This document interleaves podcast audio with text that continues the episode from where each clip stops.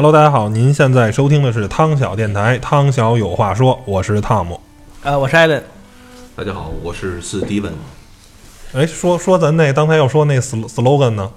来吧，吕吕超，你说一生只做一件事儿。一生一只做一件事儿，中文是这个啊，来听吕超的，英文版，英文英英文版啊，对，英文版，昌平话是吧？昌平话啊，英文版说呀呃，One Life，one thing，哪能 One thing 啊嗯， ？One job，一生一个工作。嗯来，大齐来日语版的，这真不好来，这个。呃你你先试试这个是说，一生かけて一つのことを成し遂げる。哎呦我塞，哇，反正没听懂。嗯反正没听懂，我也不知道对不对。太不错了。嗯为什么说一生只只只做一件事儿呢？嗯，因为本期的节目讨论的话题就是日本的匠人精神， 也不光是日本吧，就是全世界这种有工匠精神、有匠人精神，嗯，一生对他所做的这个行业或者所做的这一件事儿，都可能是最简单的染布啊，或者做一个手工艺品，或者是打造一把日本刀这种，呃，工匠的这种对某一件事情的的这种苛求，对于这种事情的精益求精，要做到是吧？这条街的最好，做到他们这个县的最好，做到他们这个省的最好，做到他们国的最好，甚至做到全世界的最好。这就是呃太多的这种匠人的精神，今天是今天我们想讨论的这个这个话题是吧？就是对对对，就是怎么才能用你的一生去做一件可能特别简单，但是又做的不平凡的事儿。对，其实很多事儿，嗯，做好了真的非常非常难。嗯做这件事儿很简单。然后我对匠人精神的这个最大的这感触啊，是看了一个日本的纪录片儿，叫做《寿司之神》，讲的是这个米其林三星级的这个餐厅，呃，这个它的这个主人小野二郎先生用一生的追求就是做全世界最好的寿司。嗯然后他这个寿司店特别小，他寿司店一共就有两家，一家是他跟他的大儿子在经营的，总共好像才能坐十个人还是二十个人，我忘了啊。就是，然后他二儿子开那个店大概也是这个规模，基本上就是他这个呃这个小一号店的这个一个复刻版。然后 在这个店里呢，没有菜单儿，然后呢，你每天来就是吃定时。呃，今天什么鱼最好，我就给你用什么鱼，用什么海鲜去做这个寿司，然后所有的寿司都是用最精湛的工艺、最讲究的这种手法做出来的。基本上在小野二郎先生那个寿司店，你要工作大概是八年到十年，你才有资格给客人做寿司吃。剩下其他这几年，你可能在烤海苔，然后做这个叫什么？类似于鱼豆腐啊，什么东西，我我不辅助类的啊工作反正基本上就是打下手吧，嗯是没有资格站在餐台后面给客人包寿司的。嗯然后，而小野二郎先生在纪录片的时候，好像已经是七十多、八十岁的这种高龄，仍然每天非常辛勤的工作，嗯站在这个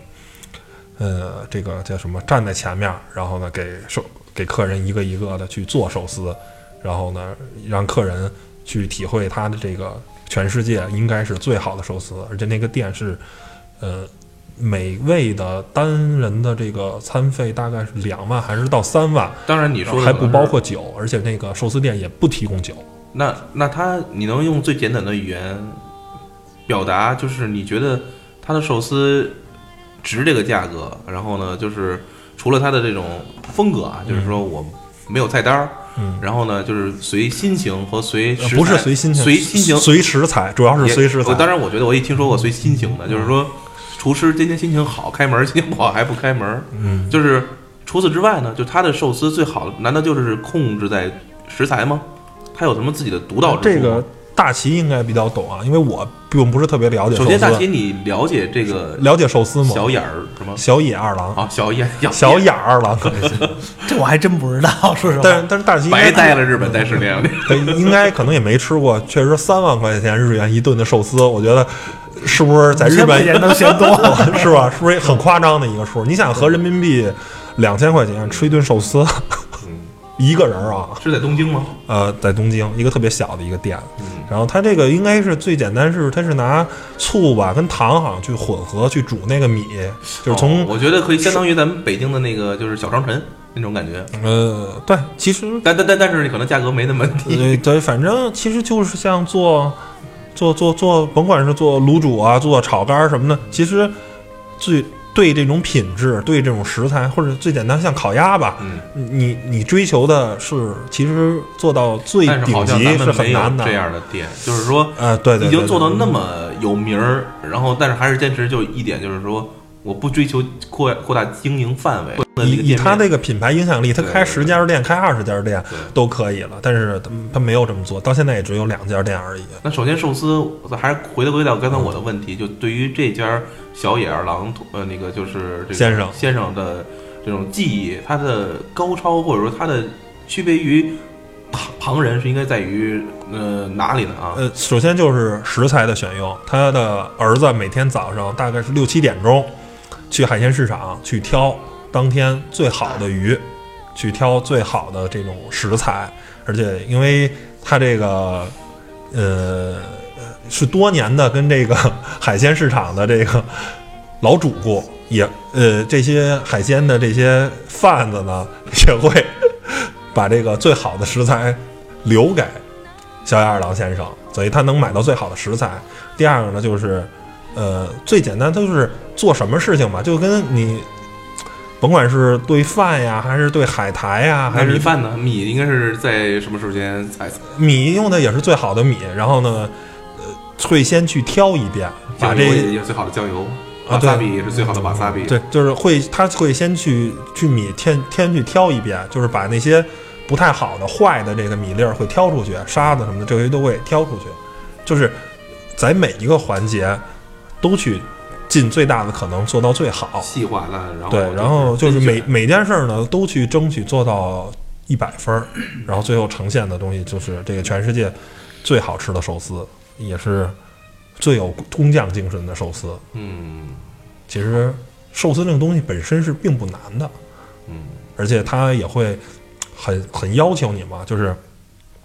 因为寿司最后要是在这个鱼肉上刷一层酱油，刷完了以后呢，他会就小野二郎先生会看着你顾客，你赶紧把这吃了。如果你不吃，你去聊天儿，他意思就是他会跟你说，先生，请赶紧把这个寿司吃了，不然的话，当这个酱油顺着这个肉进入了这个饭里头，会让这个饭变松散，就是你吃进嘴里的口感就没有那么好了。而且也会就因为这一点儿呢，也会很多客户呢，反而不愿意去小野二郎的店去吃，愿意去他二儿子。这样呢，用餐环境会相对来说比较欢愉，大家可以聊聊天儿什么的。就是当有一个寿司之神，有有一个大神级的人站在你面前，然后你你你可能用餐并不是那么愉快。就是目的是到那儿是体体会这种匠人精神的时候，才能去寿司之神的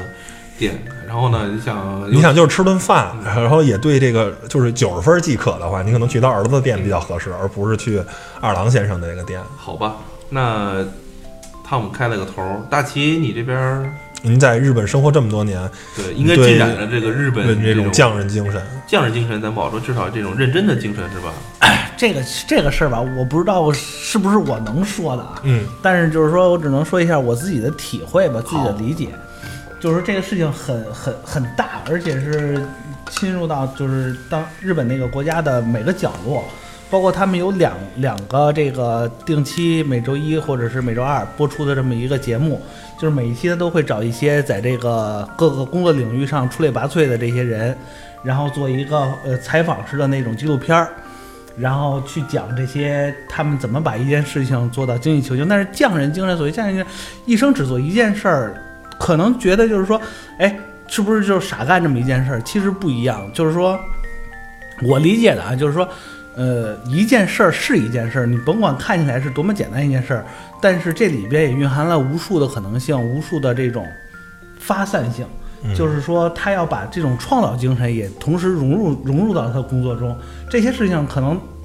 你你说打到一把刀，我就照着这个手续当当当打出来不就完了吗？但是你真的不是打到这种三十万把或者三百万把的时候，你可能不知道这个这个刀里边他所考虑的事情是什么。嗯，所以说这有时候就是这种人，他就是进入自己的世界，他有的时候可能更难于就是精神非常的固执，然后顽固，呃，不能跟外边世界正常的交流，都有可能出现这种情况。但是同样的，就是说咱们也理解不了他的这个世界里，他所看到的事情是什么。就是我可能只看到你说你天天就在做这么一件特别简单的事儿，但是说实在的，他的浓的一些创造精神啊，可能是我们无法理解的。就是说，非得做到那份儿上，然后你可能就比方说，呃，在日本这个金泽，金泽是什么有名儿？就是打这金箔，嗯金箔就是哎，他要在这个这个一张薄纸上要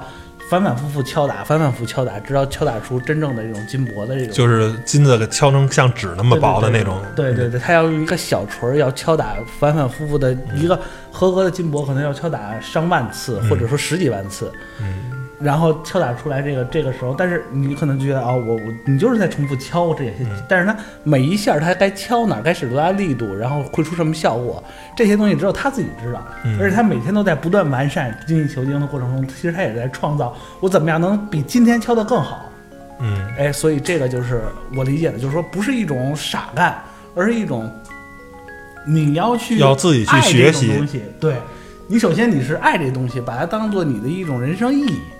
就说我的价值就体现在这儿，这个这个就是我能为社会贡献的价值。嗯。然后说他能给我带来多少财富，这可能是他们后期去考虑的事情，而不是说他，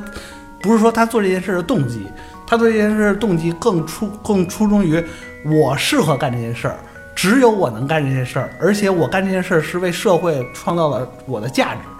我的价值体现在这件事上，所以他有这么大的动力去不断的去完善，把这些事情做得更好，然后把自己全身心的这种精力融入在这件事嗯。然后这是我理解的这种匠人精神啊，不是说一天反反复复重复一件事儿，嗯。然后在精益求精的过程中体现出来的这种价值，它会随着时间的积累，随着他工作量积累，嗯随着他思维的这种融入、精神的融入，他会把这件事做得越来越好。所以我觉得匠人精神追求的极致，它其实没有一个极致的，它是不断在完善、不断在进化，直到他不干了那一天为止。嗯，所以这个东西也是很难这种传承的，就是说我可能五十年、六十年我干这件事儿，你让我把这手艺直接交给你，一个可能你刚入行两三年的人，这是办不到的。嗯所以说，其实这个东西吧，首先你找到一个同样跟我一样热爱这个工作，然后把它真正当成一种生活意义，这样这样的人就很难。然后找到了他又是一个肯这种吃苦耐劳、肯去把这些事情做得精益求精的这种人，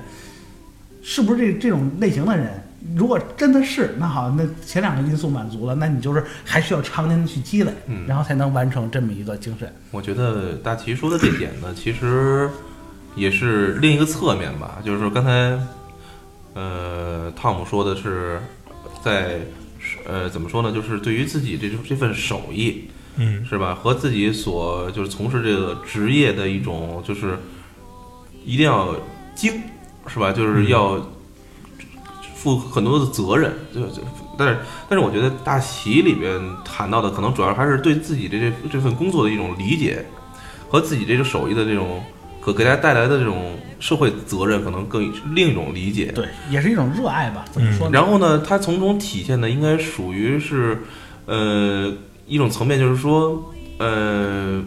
记忆可能都完完远远小于就是这种这种对工作的热爱。就是比如说，可能呃这种记忆是可以替代的，但是这种就是这种这种心情和这种就是我投在做这件事的时候投入这种我的热情完全是不一样的。我觉得，但是可能很多人说记忆，比如说用车床这么精密的仪器能不能敲打出来就是百分之百的一样，但是这量产的，我觉得跟咱们所谓的这叫手工啊，或者这种就是人工的这种制品还是有些许的区别的。我觉得，就是你每次就跟你说的，每次敲打它的力度，甚至于当时的一种心情和当时比如说谁将用这个东西。他将以什么样的一种形式，是一种什么态度，我说让他去用，可能每一次敲打都蕴含着这个匠人在这个时候的一个心情。其实刚才你说到一半儿的时候啊，我就想到了咱们呃节目刚开始的时候就是说时候的那个那首旋律，嗯呃，是之前奥斯卡的最佳外语片获得的那个影片的这，就是叫《入殓师》，是日本的一部非常有影响力的一部电影儿。嗯，呃，我相信很多的人可能听说过入殓师嘛，就应该是给逝者进行那最后的一种仪式化妆，是吧？呃，主人公可能也是经历了刚才大齐所说的这种过程，他被最后遴选为或者说被接纳成这种工作者，也是有过一个过程的。刚开始，他从这种难以接受这种就是对这种逝者的这种呃，就是有一种抵触心理。抵触情绪，甚至你能，大家能想到，就是逝者可能什么样的情况都有，嗯是吧？但是呢，他发现他所从事的工作不仅仅是一个把这个呃，就是这个化妆化好了，然后呢，或者说是呃，把衣服穿穿的非常整齐，嗯带着是一份逝者家逝者家属的一种就是那种最后的这种缅怀责任，还有一种就是怎么说最后一份尊重吧，嗯就是对逝者最后一份尊重。其中呢，我就深深的感觉到有一个是一位年轻的小朋友啊，是一个一生都对自己的性别有着很大的一个想法，觉得自己是个女孩儿，但是家里人对她的这种选择非常的不理解，结果她自己选择自己结束自己的人生。嗯。然后在结束的时候呢，就是就在等于他自己结束的时候，他还他可能一一直都想穿女性的衣服也好，嗯。所以说这家里人也是这种把这也经过同意吧，嗯入殓师将他的这个就是画的非常美。嗯然后呢，我觉得就是每个家庭也好，或者每段故事它都有自己的一个就独特性。我觉得这个就应该是匠人精神，应该我觉得应该比一般的这种呃手工业者啊，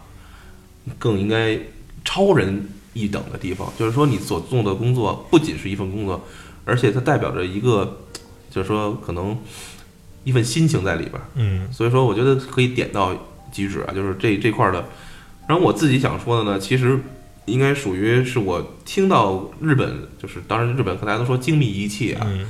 然后属于那种那个就是可能用汤姆和那个大齐刚才提到的一些，就是我一定要把这个东西做得非常专、非常精。嗯然后呢，这期就就是一定要钻得特别深。嗯但是我我要讲的讲的故事呢，就是咱们刚才那个这个节目的这个口号，就是一生只做一件事的一个最初的实践者。嗯呃，抱歉，我首先我在这里边无法给出这个公司和给这个就是这个公司的创始人他的名字，因为确实记忆很久远了，这是在两千年左右看的是。当时一位职业经理人讲座上，嗯他提到我一直影响我到我现在，就是因为记得很清楚嘛。呃，这个口号就是这个大师，就是这位这位这位先生是呃，就是他创办公司的时候说的。为什么呢？首先，他的背景是一个那个日本的一个传统的呃叫染布嗯。一个作坊，嗯。刚开始很小，但是就因为做的非常的一个有名气，然后呢，可能也是从一个小的作坊做的越来越大，最后呢被甄选为是给日本的这种天皇王室。给王室啊，就是这种呃提供那个布料啊，提供这种染色，呃，他们对自己的品控要求非常之高啊，高到什么程度呢？就是说，呃，就是所有的布料只要是不合格的，一定要就全部销毁。嗯啊，然后呢，就是颜色就一定要根据皇室要求完全做出来，这其实属于品控的那种工作。他们对自己严格到什么程度？呃，大家都知道，日本是在挑起了二次世界大战嘛，跟德国一样。嗯然后当时日本呢是从，我也抱歉，我记忆可能不是特别清晰了，就是说，呃，当时是在，嗯，二战之前一直是进口一种染料，应该是从，呃，盟国那一方，可能是美国那边进口这个染料。这个染料呢，就是他们使用的非常的就是好，能染出那个颜色特别的好。嗯但是有一天，老板接到了一个，要要是咱们由于战争引起了这个就是短缺，而且我们没法再得到同样的染料了。嗯我们现在只有如果要继续生产的话，那我们只能，当然他们除了给皇家做之外，还给普通的大众也做这种染布生意，呃，只能选用咱们本国生产的这种染料了。其实相当于咱们现在面临很多问题，你 用不用有有没有进口的，只用国产的，有没有？当时那位就是啊，这位啊，这位先生就毅然决然的决定，就是我们不做了，就是这段时间我们宁可就是不做，但是也不能这批布这批布也不能用咱们自己的染料，嗯至少是有这种需求的不能自己染料。嗯就是对自己的这种控制，就是宁可不做，也不能从我手里做出一个不好的东西。我只能做一百分的东西，我做不出九十分跟对八十分的东西。然后那批布料呢，就非常的那个，就在二战期间那批布料，就是那那物资特别短缺，可能很长时间才能运来一点点，就经过几手啊，结果那批非常珍贵，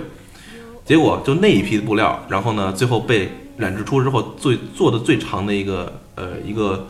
呃怎么可能就得有四五米楼高的一个就是个卷幅，然后呢。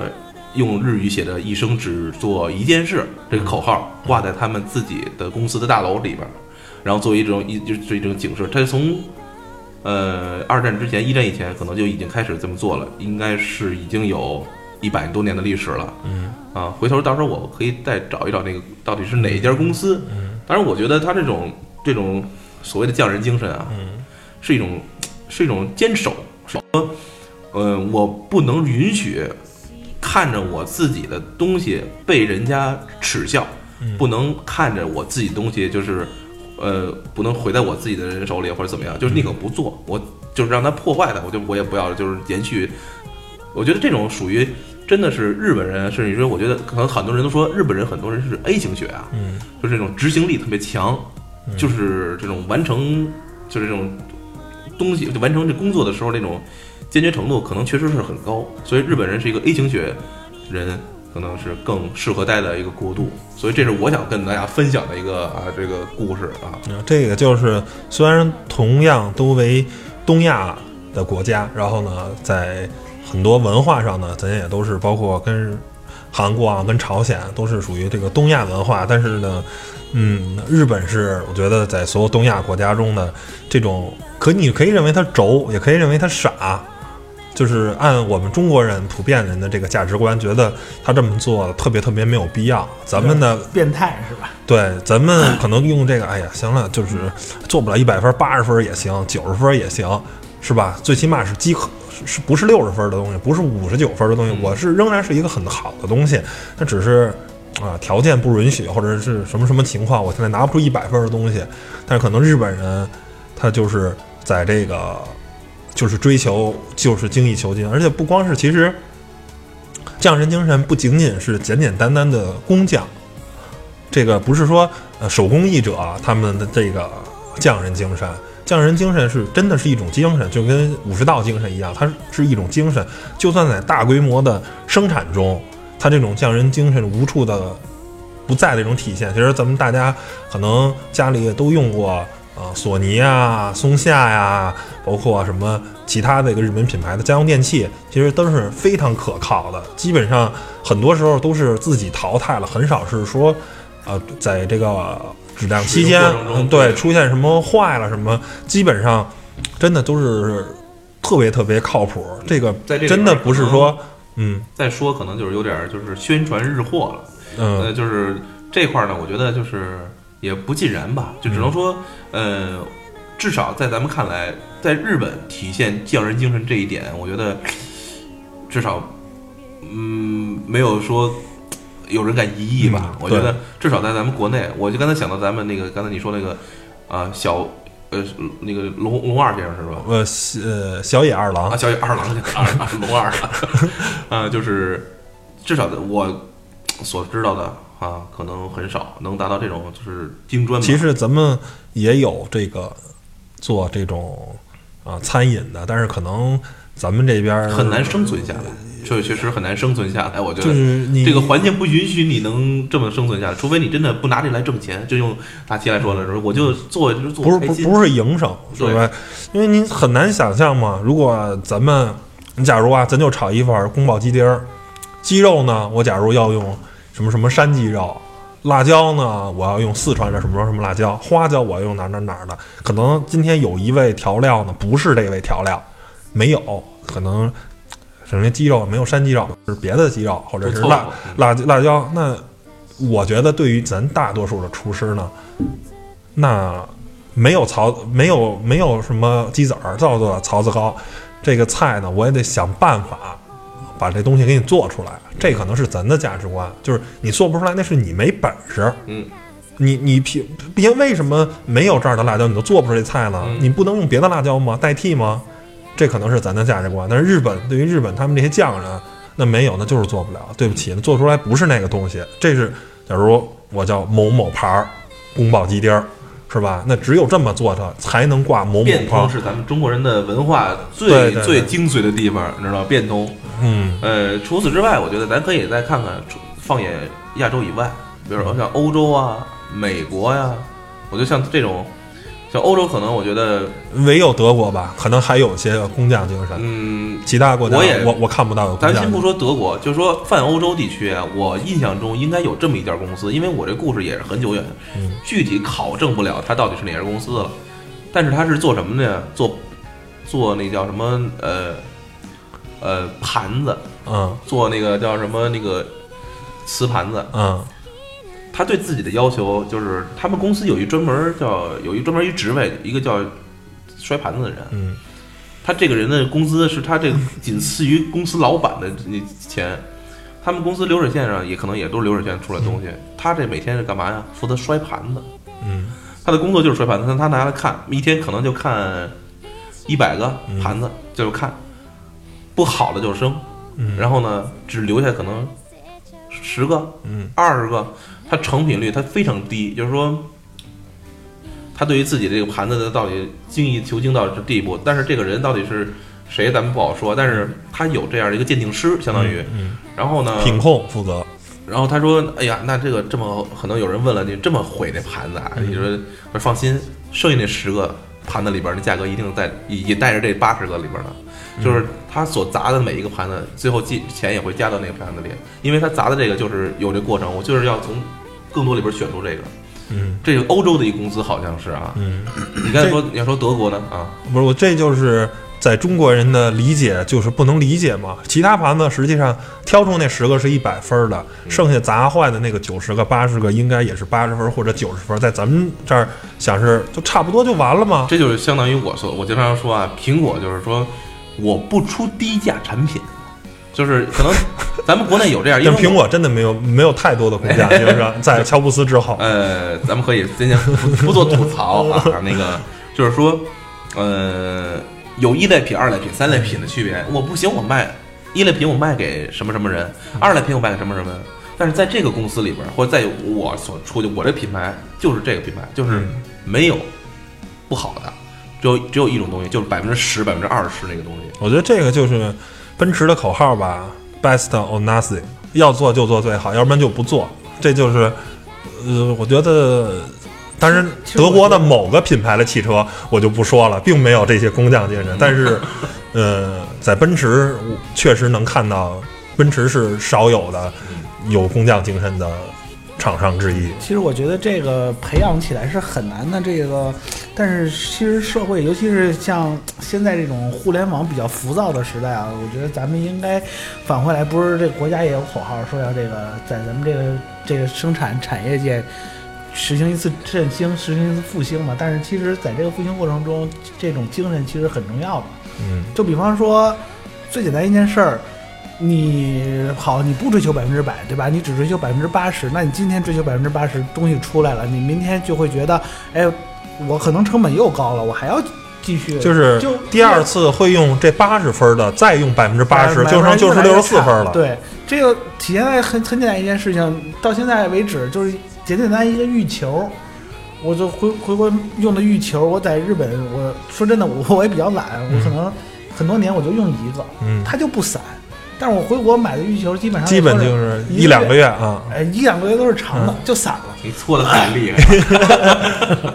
可能两三次啊，嗯就就散了，但是价格还不低，嗯，对吧？但是说为什么不低呢？因为就是这种这种可以说叫残次品，已经把所有的市场都垄断了。嗯你超市你买不着别的，所以这就造成了说，哎，我就我就这样我就可以了，嗯他就不会说再往精益求精去做了。我觉得这个就是一个，呃，发展的一个过程。当最初的这种这种匠匠人的文化呢，精神呢，是在这个工业时代之前就有的。当时呢，是吧？因为我觉得这也是一个社会这种认可度吧。你比方说中国这个，其实中国其实中国是有匠人精神的。但是给这些手艺人的工资和社会评价都比较的不合理，可以说，就比方说，咱自自古呢，除了一个鲁班以外，好像我们也没听说过什么什么工匠啊什么的。对然后呢，但是实际上我们是有一些匠人精神的。我觉得那肯定咱们也是，我觉得应该是非常好的其。实其实咱们这个同仁堂这个百年老字号，就是一个特别这个有工匠精神、有匠人精神追求。这个利益的这个，但是后来的到了工业化社会，大家就是产能是王道，产能这个市场这种大是王道。但是现在这个社会又进化到了这个互联网时代，咱们其实产能已经不是问题了。你需要什么东西，我们都能生产出来。但是呢，我们需要跟人家不一样的，需要对需要最好的，或者需要有情怀的东西在里头。对，就像刚才李超说的，哎，这个可能我是一个技术人员，但是我就负责摔盘子，但我工资是这个，哎，仅次于这个高管，对吧？那日本其实很多公司是这样的，就是说他评价最高的可能就是这些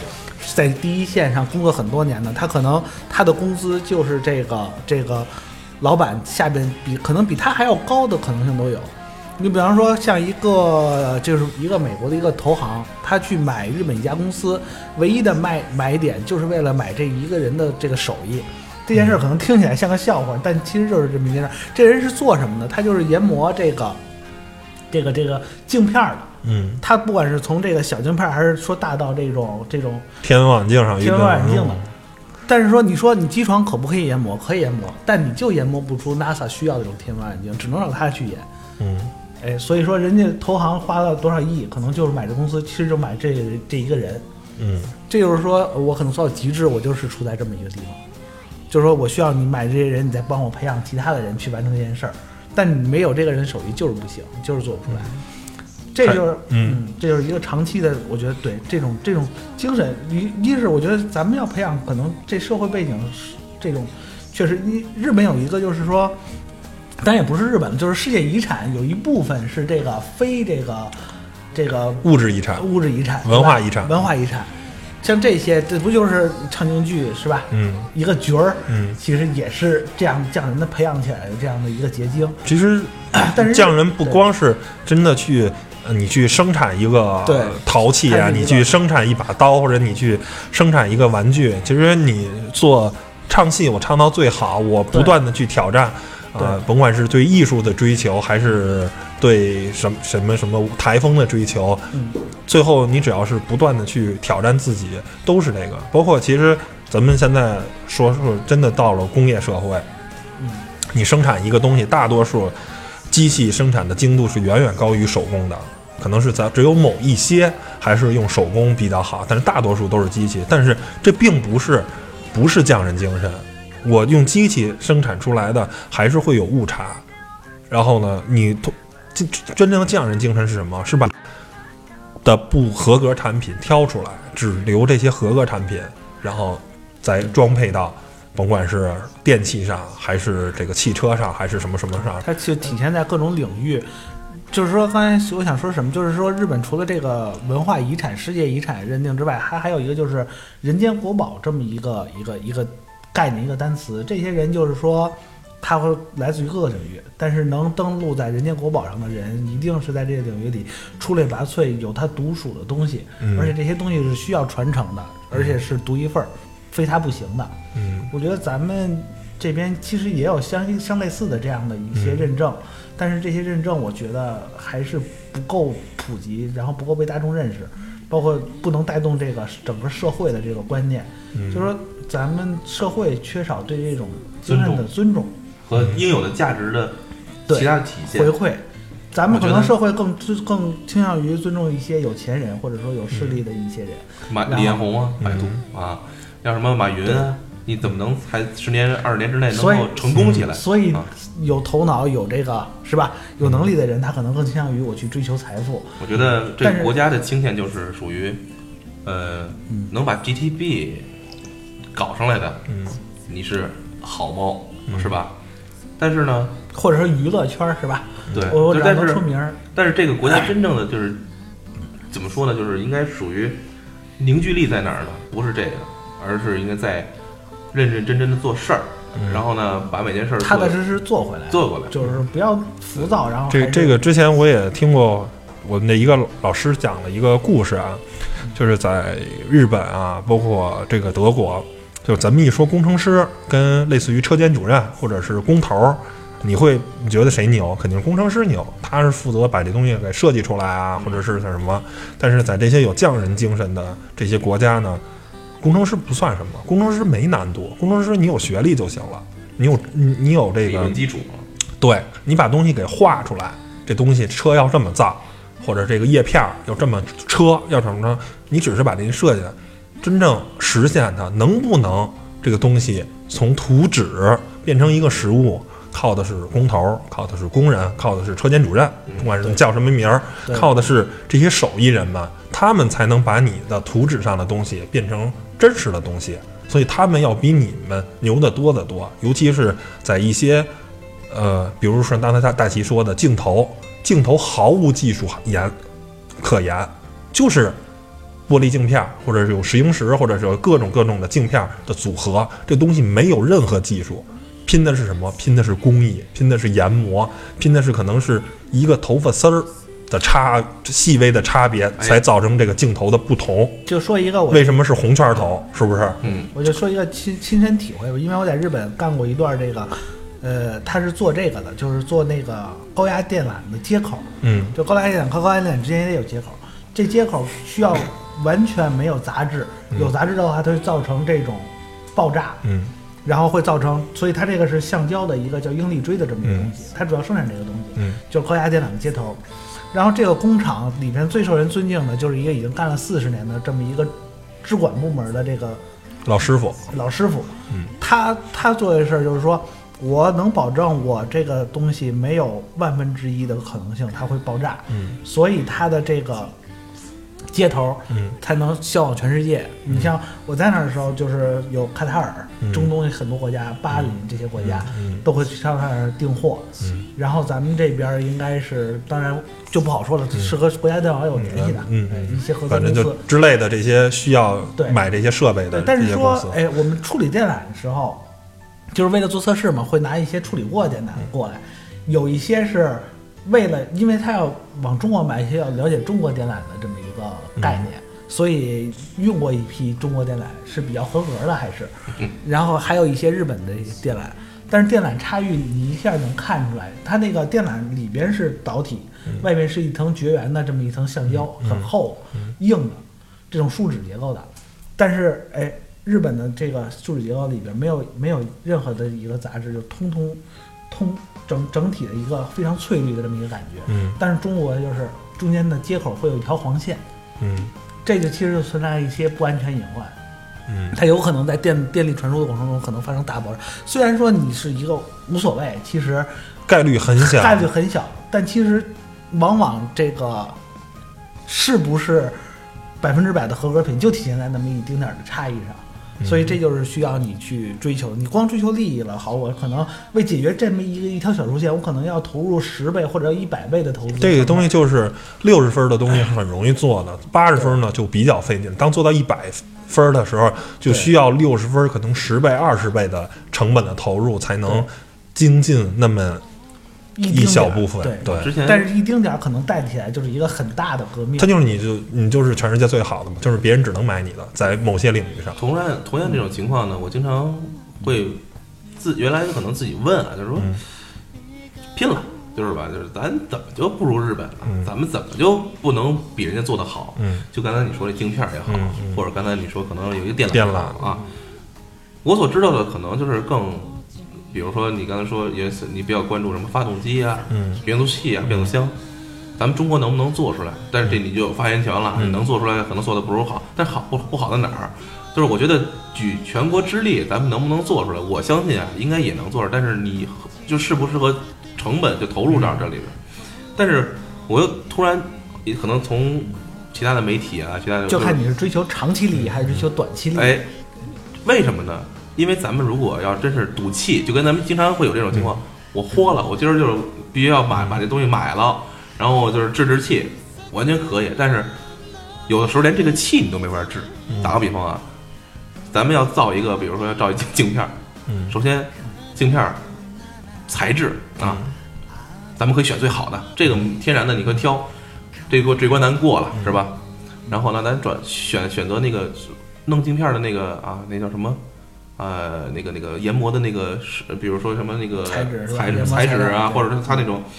刀啊，嗯，完这块儿，咱那个现在这个刀这个还没有，咱们国内还没有公司去做，开开一公司，开一公司，开不公司，是这个东西呢，就是在很多的时候，这个镜片啊，就最咱最简单就举个镜片儿，它是一个呃非常复杂的一个产业链的一个东西。对，我想说的就是这个，就是说，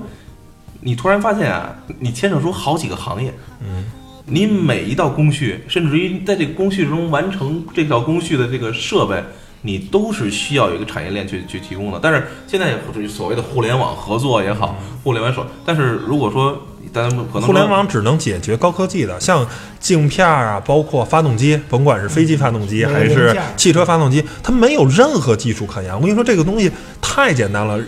任何一个大学学这个相关专业的一个大学生，就把这些所有的原理、所有的技术方面的全部都学明白了，就是工艺，你就是做不出这样好工艺的东西。就是因为这个工艺它牵扯出太多的行业，对，同时呢，你作为这个国家来讲，你可能想的是我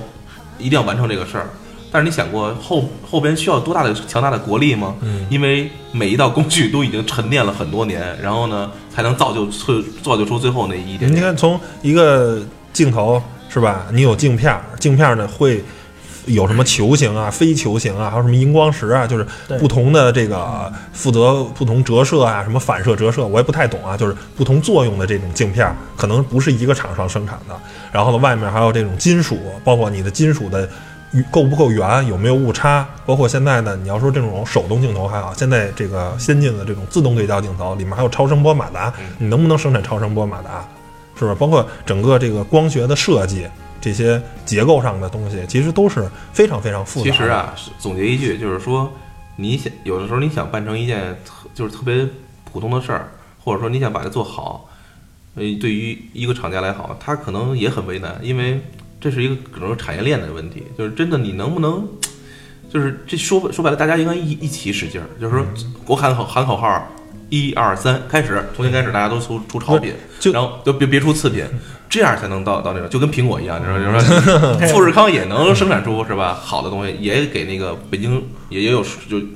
品控稍微差一点的。其实这在人个我觉得还是一个，就是中国企业它没有这种短期效益的话，它可能短期就倒闭了。嗯，所以这还是一个长期的这么一个积累。需要一个过程。我你说我你说这个这个产业兴国这些这些企业家，他想不想做出好东西？肯定想，他肯定想做出世界上独一无二的东西。谁都想把东西卖到跟全世界其他就是品质一样，人家可能卖一万块钱，我这个品质人他是一百对分卖一万，然后我这八十分可能只能卖三千块钱。但是他肯定想一百分卖一万的东西。对，谁不想一百分卖一万？或者你一百分一万，我一百分哪怕九千块钱也行，他也不想造一个七十分卖三千块钱的东西。但是咱大多数的很多中国企业生产的东西，真的就是八十分、七十分卖三四千块钱我。觉得可能在现在看来，咱们讨论这个话题吧，在很多听众听来就是说白了有点站着说话不腰疼。嗯，在很多真正开公司的人眼里啊，或者说是做企业也好，可能他们身上责任不是说啊，我要做出最好的那个什么，然后让大家都满意的那个，就是啊，可能可能最初最开始的愿望是这样，但在实践过程中发现，其实什么最重要？活下来最重要。就是首先我能让我的成企业，我企业打工的这些人先能活下来，在这个环境下适应下来更重要。但是我觉得，呃，其实不不管怎么样吧，我觉得应该就是每一个从业者应该秉承着一种就是至少最起码热爱自己的行业，对，吧最起码应该有一个尊重的态度。但是你可能会因为这样或那样的一些局限，咱们可能有自己可能有我我觉得还还还是再说一句站着不腰疼的话吧，就是，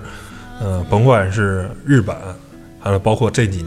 近十年二十年的韩国，他们其实呃拥有这个匠人精神的很大的原因是单一民族，他们支持国货。我觉得咱们呢，呃，一方面是企业家呢利欲熏心，第二个方面也是咱们的消费者。我觉得你要给国货，要给咱们自己的这些产品直接信息啊。对对对你现在还是啊，这个之前说过，老罗那个，你现在你不买 T 一，可能就就就我等不到 T 二了。你等你不买 T 二的时候，可能就等不到 T 三了。你现在不支持国货，以后可能就没有国货可买了。真的，就是尽自己最大的可能去支持这些中国企业。他们可能现在做的不完美，但是大家都去支持他，他有钱活下来，有钱投入更多的研发，然后慢慢慢慢的，肯定是一个良币驱除这个劣币的这么一个过程。其实，然后我想说的是，就是企业不管是怎么样来讲，做什么事儿都是人。我觉得这个企业里边应该给这些人提供一些更多的发发展空间，然后去培养这些有这些，哎。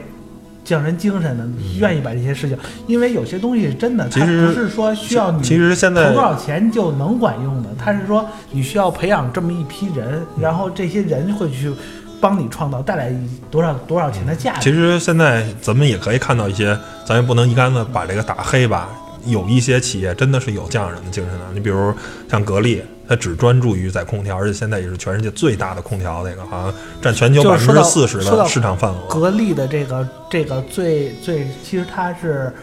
就是专注于在在在空调。这个这个日本品牌的一个技术，嗯就是说就是培养，咱们可以通过各种手段，但这些东西一定要培养起来，尤其是咱们社会对这些人的认可也需要重视。然后，呃，最关键的一点，我觉得这种慢慢的企业强大了，然后这些人起来了，然后这些人更被社会重视，然后这会形成一个好的循环。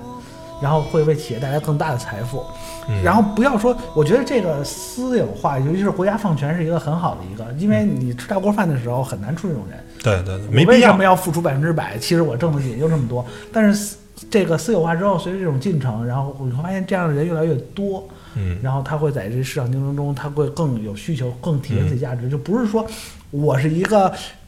勾心斗角在企业里上去的人会受重视，越来越多的就是说我是实实干干的本人，本事吃饭，对，我会在企业里受重视。这个时代会来，这个时代来了之后，我觉得会好，会会产生更大转变。希望能在咱们就是还还在工作的这个那个这个啊六十五岁是吧？六十五岁三还是三十多年吧。对，能够省到这一天吧，就是这种对于工匠精神，咱们可能说不是工匠精神，至少是这种品质的追求吧，能够上到一个台阶儿吧。嗯然后咱们也能真真正正体现出这一点。对，然后其实呃说这么多，我觉得我觉得也是对咱们自己的呃说的很多都是基本都是国外的，是吧？刚才只是提到了一个国内产厂家，嗯其实我想，我其实我觉得就是，呃，这种大规模生产的产品啊，其实很难说谁的工就是有这种工匠精神，或者说怎么样。呃，但是我觉得可能体现最多的应该还是大齐所提到的，就是创新，嗯就是你愿不愿意就花很多的钱、精力投入到你就是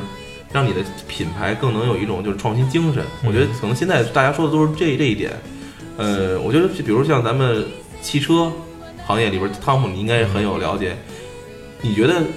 咱们各个国家，我觉得想在最后节目之结束之前呢，应该给自己打打气吧。嗯哪些品牌可能更有这种精神，让你在你看来，作为你作为从业者，他们可能更能肩负这个使命呢？呃，这个在国货当自强，呃，前不久那期呢，这个呃墨轩兄他刚试完这个吉利的呃 GC 九，呃，应该叫博瑞中文名儿，呃，这款车呢，就是可以认为啊是，嗯，呃应该是今年国内最重要的一款车型。嗯，它的价格呢，现在网上也透露出来了，大概是十五万到二十五万元。但是这辆车整个的装备工艺，包括所有的地方，都是基本上可以跟日德的这个 B 级车去正面抗衡的。但是就是提到奇瑞这个，我不是吉利，吉利，吉利就是这个，就是说之前看过一个就是纪录片儿啊，是主要是从日本人拍的，他是从这个日本工程师的流失这角度拍的。然后流失到哪儿呢？其实就是流到了咱们的这些大的品啊这些国国内的品牌里对边儿，为什么会流失？就是说，他们说，呃，我的价值我在日本公司里体现不出来了，但是中国给我创造了更好的发展空间，给我提供了我更能体现价值。我觉得这这个这这我觉得好的一个这个这个应该也是，呃，李书福呢，曾经说过一个特别让我们看来特别逗的话，就是汽车有什么呀？汽车不就是一个发动机啊、四个沙发、四个轮子、一个壳子吗？然后呢，它当他那时候他只能生产吉利豪情，长得像夏利的那个车。当他迎娶了这个有我记得九十年历史的十几年的一个小伙子，当迎娶了沃尔沃以后，李书福好像没再说过这种话。他理解的，而且这个 GC 九也大量了，它的设设计就是来自于沃尔沃的全球的研发中心帮他设计的。他他但是我我他现在就是他一下明白了，哦，造车还得是工匠精神，不是拍拍脑袋就能造。那时候你只能造出豪情，而现在你可以造出 GC 九这款车。我相信啊，反正如果我有指标的话，我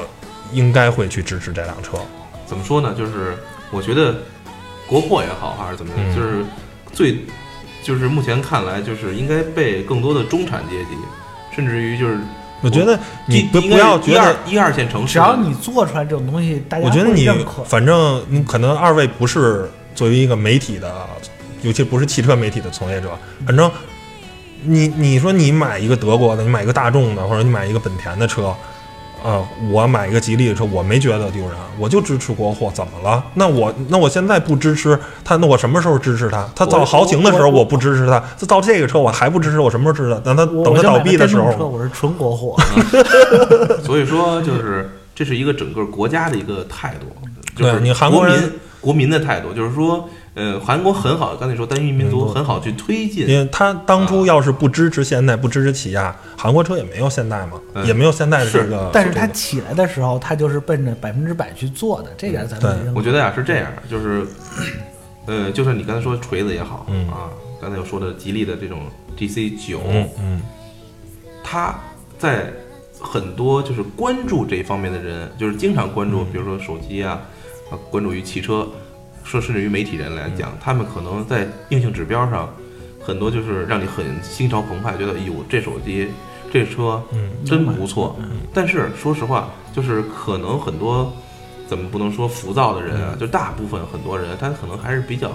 有这种固定这固定模式的思维，这就是而且还有一种就是这种氛围。这是一个国家品牌的这种国家品牌是很难说它需要一个长时间积累，但是一旦积累起来，它就是一个没错，很难撼动的这么一个价值观。我想说的是什么呢？就是其实也是咱们这期节目最重要的一点，就是坚持。嗯就是你可能觉得 GC 九你说，就作为李书福也好，嗯就是你做出来了，那行，这次你没有赢得所有人的掌声，咬咬牙再做第二款 GC 九，做做 GC 十，做到 GC 一直一一，直做下去。然后呢，你会发现这种在呃，就是可能我觉得咱们说句比较实在的话，就是说这种车可能在二三线城市相对来说还就是至少是北上广深，我觉得可能不会大范围的铺开。嗯至少在就是咱们身边这些朋友也好，他们可能首选，当然除了汤姆这种从业者之后，还是这种固定的这种德系啊、嗯日系这种有这种品牌的这种偏见，嗯对吧？偏见是绝对是有的，但是我觉得可能经过一段时间，我就比如咱们的下一代，嗯，他们可能上来就是经过也发现没什么太多差别的时候，我觉得到那可能二三十年左右，我觉得国产品牌可能就会至少在一线城市可以跟啊，我这我觉得嗯。可以跟日日系啊、德系能够有一个半壁江山相平均分配的一个，但是我觉得这最重要的就是你在现在可能你没有见到结果，但是别别别着急，早晚有一天你得坚持下来。嗯。就是你不坚持，你觉得哟，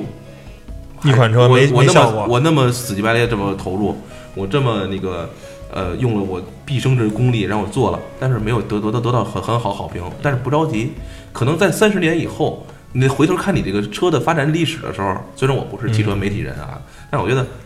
我会很骄傲的说，当年我做了一辆什么什么样的车，到那个时候啊，大家会你就成为一个转折但点，但但到那时候，可能我爷爷开过这辆车，或者我爸爸当年开过这辆车，你会那时候是有一种荣耀。对我是第一代车，就像高尔夫一第一代高尔夫，我就开了这个车，然后一直就是这种传承的这种对，文化。其实我觉得这一，我觉得这企业这经营者肯定他是会考虑这些东西的，嗯嗯就是说，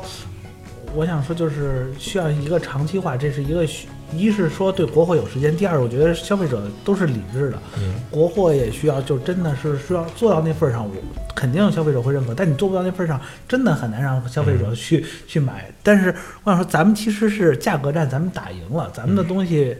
很卖给便宜啊非洲，卖卖给这些稍微贫穷一点的国家，卖的很好，嗯而且卖给咱们的二三线城市，对吧？嗯也卖的很好。就是说，咱们价格战打赢了，现在接下来就是打这种创新，打这种质量，嗯打精益求精。嗯我相信咱们也会，因为咱们可以把空间站自主生产出来，发到宇宙上掉不下来。嗯我觉得能做到这一点，说明咱们有很强的这种，是吧？包括我在科技馆看到说，这宇航员回来那个、那个、那个返回返回舱，嗯一在大气的这种折磨下伤痕累累，但还是把宇航员安全的送回来。像这样的东西，说你说随便谁能做出做得出来，这体现了咱们的制造的这种嗯就是中国是有这些人的，但是这些 说白了都是大国重器，是不考虑成本的。但是你在商业领域呢，还是得需要一个合正良性的、合理的这种盈利啊，这么一个。我觉得真的消费者，呃，多去支支持它。然后也还有一个例子也说过，就是首先咱中国的产能非常大，现在一个打火机可能就卖个出厂价两三毛钱。这个你把这个东西放到美国，你让它，我不是说两三毛，我让它一块钱生产一个打火机，它都生产不出来。对这个是你你很牛的地方，你确实你的产能很大，你确实很牛，你能生产出三毛块三毛钱的一个的打火机，还能盈利但是啊对，但是它还还能盈利，但是人家 Zipper 一个打火机随随便便卖几十，稍微好一点卖几百，那你难道咱们不应该生产一个？是不是？咱难道不应该生产一个？就是说，甭说卖五十，咱哪怕生产一五块钱的打火机也行啊，是不是？我觉得真的就是大家反正尽自己的能力所及吧。对这就是 best，嗯就是我要不就做打火机里边的一百五十块钱一个的，要不就只能做零点五块钱一个的。对，所以说这就是一区别，因为你拿在手里，你会觉得这是月，就是日日就日炮都不可能了，嗯可能次炮型嗯，你可能完全不不 care 它。我觉得说了这么多吧，我觉得也希望就是咱们通过聊的这个工匠精神，就是怎么说呢，就是让咱们唤醒咱们可能自己身边的企业，咱们自己这种。呃，也是咱们从自自身做起吧，嗯我觉得也是。对企业来说，大家精益求精，有工业找到自己的价值，能为社会创造什么样的价值，然后，有有工匠精神。对于消费者来说，嗯，我们去支持那些有工匠精神的国货厂商们，让那些没有工匠精神，让他们随他去吧，是不是？就你就不要支持他们，他就是们没有工匠精神就对，爱怎么着怎么着。十十几年前我刚到日本的时候，买了一块表，这块表直到我回国的时候还在走，就是一个电子表，嗯，不到了国内不就说明它这 这块表它已经把所有的这个机械原理做的最合理，才能让电池，电池当然也是非常质量过关，它让它连续跑了十几年哦，。还是电池表，不是机械。所以说我希望就是说咱们也会在国内买到这么一款表，行吧，一款非常便宜的表，但是它能走十几年。对成成，可能不是 Apple Watch。那个只能走十八个小时。好吧，那本期节目呢，差不多就到这儿，谢谢各位收听，拜拜。拜拜。拜拜。